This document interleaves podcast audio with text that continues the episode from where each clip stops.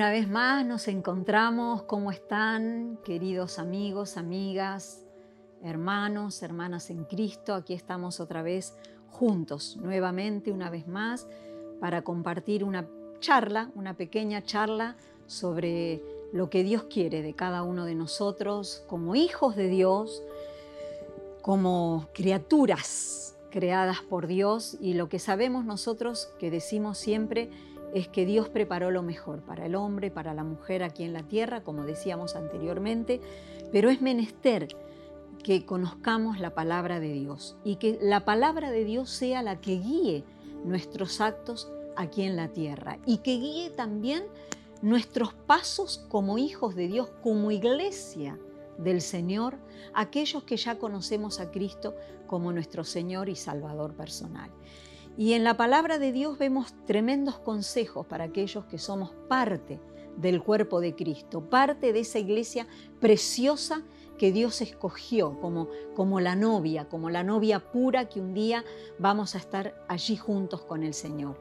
Y yo en este día quiero compartir algunos de esos conceptos que Dios tiene preparado para nosotros, para aquellos que ya conocemos al Señor. Y quiero compartir con ustedes en Primera de Corintios, en la Biblia, el libro de Primera de Corintios, en el capítulo 4, en el primer versículo y en el segundo versículo, dice así la palabra de Dios. Así pues téngannos los hombres por servidores de Cristo y administradores de los misterios de Dios.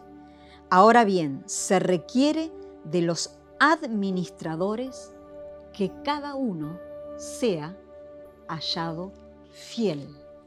Y un poco más adelante, en Primera de Corintios, en el capítulo 12, en el verso 4, 5 y 6 dice así la palabra de Dios. Ahora bien, hay diversidad de dones, pero el Espíritu es el mismo. Y hay diversidad de ministerios, pero el Señor es el mismo.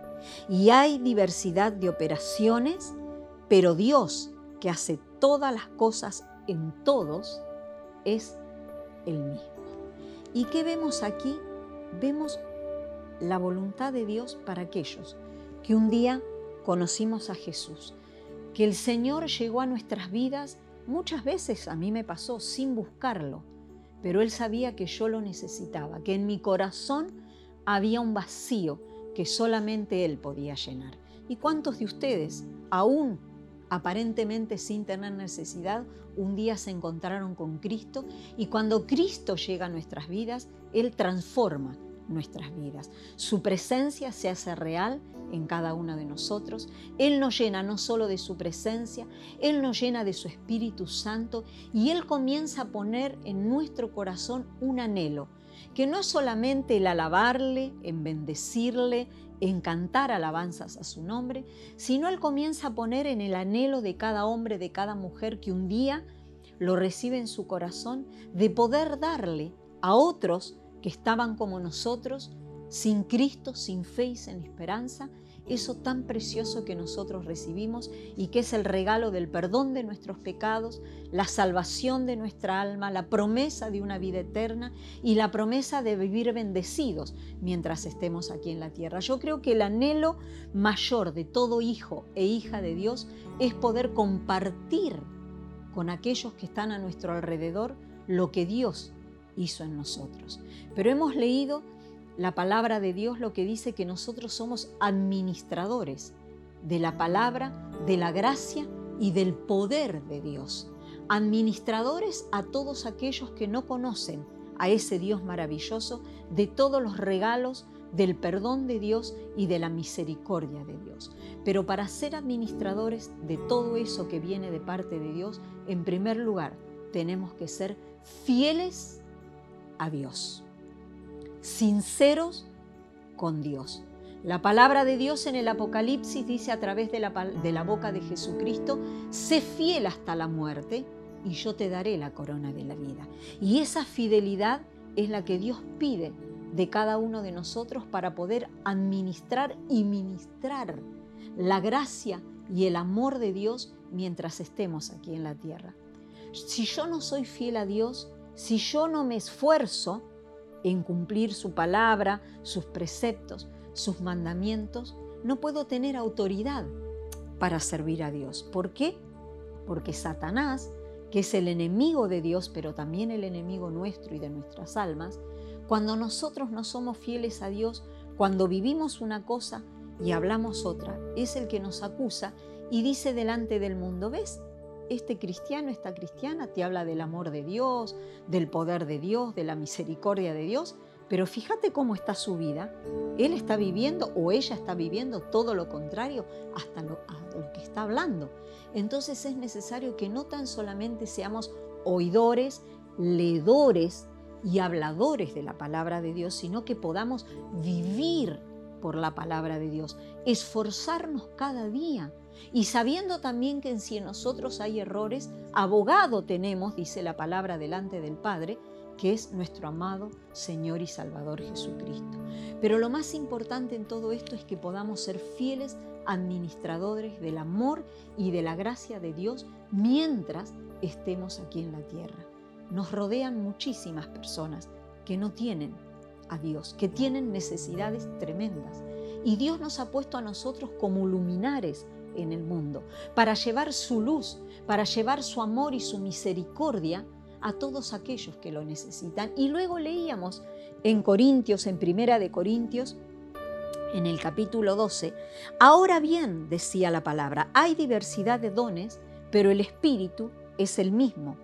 Y hay diversidad de ministerios, pero el Señor es el mismo. Y hay diversidad de operaciones, pero Dios, que hace todas las cosas en todos, es el mismo. O sea que el Espíritu Santo es el mismo en todos nosotros que somos hijos de Dios. El Señor Jesús es el mismo en todos aquellos que somos hijos de Dios y lo hemos recibido a Él como nuestro Señor y Salvador principal. Y nuestro Padre, nuestro Dios del cielo, es el mismo, aquel que pone en nuestro corazón tanto el querer como el hacer.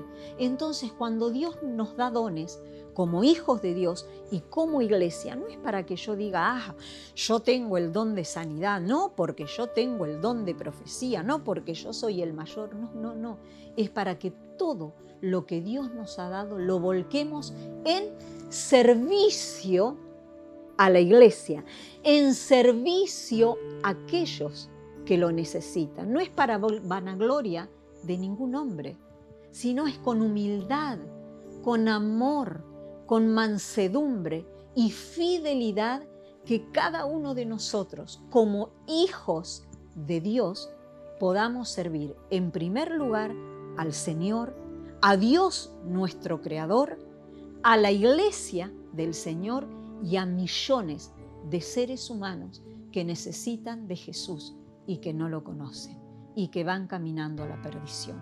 Entonces este es un desafío que Dios nos presenta a nosotros como hijos de Dios.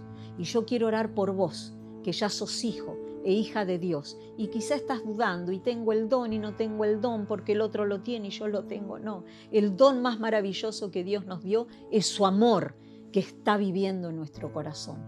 Y Dios quiere que lo derrames donde vayas a la gente que necesita. Señor, te ruego Dios ahora que nos infundas valentía, denuedo, coraje, Señor, a través de la unción de tu Espíritu Santo, para que con fidelidad y con amor y misericordia te podamos servir, Señor, y podamos ser luminares en este mundo de oscuridad y necesidad donde tú nos has puesto como hijos tuyos y como tu iglesia, Señor. Nos presentas en este tiempo ese desafío y nosotros lo tomamos, Señor, y te pedimos que nos des la valentía para hablar sin parar cuando es tiempo y fuera de tiempo de tu amor, de tu perdón y de tu misericordia en el nombre de Jesús.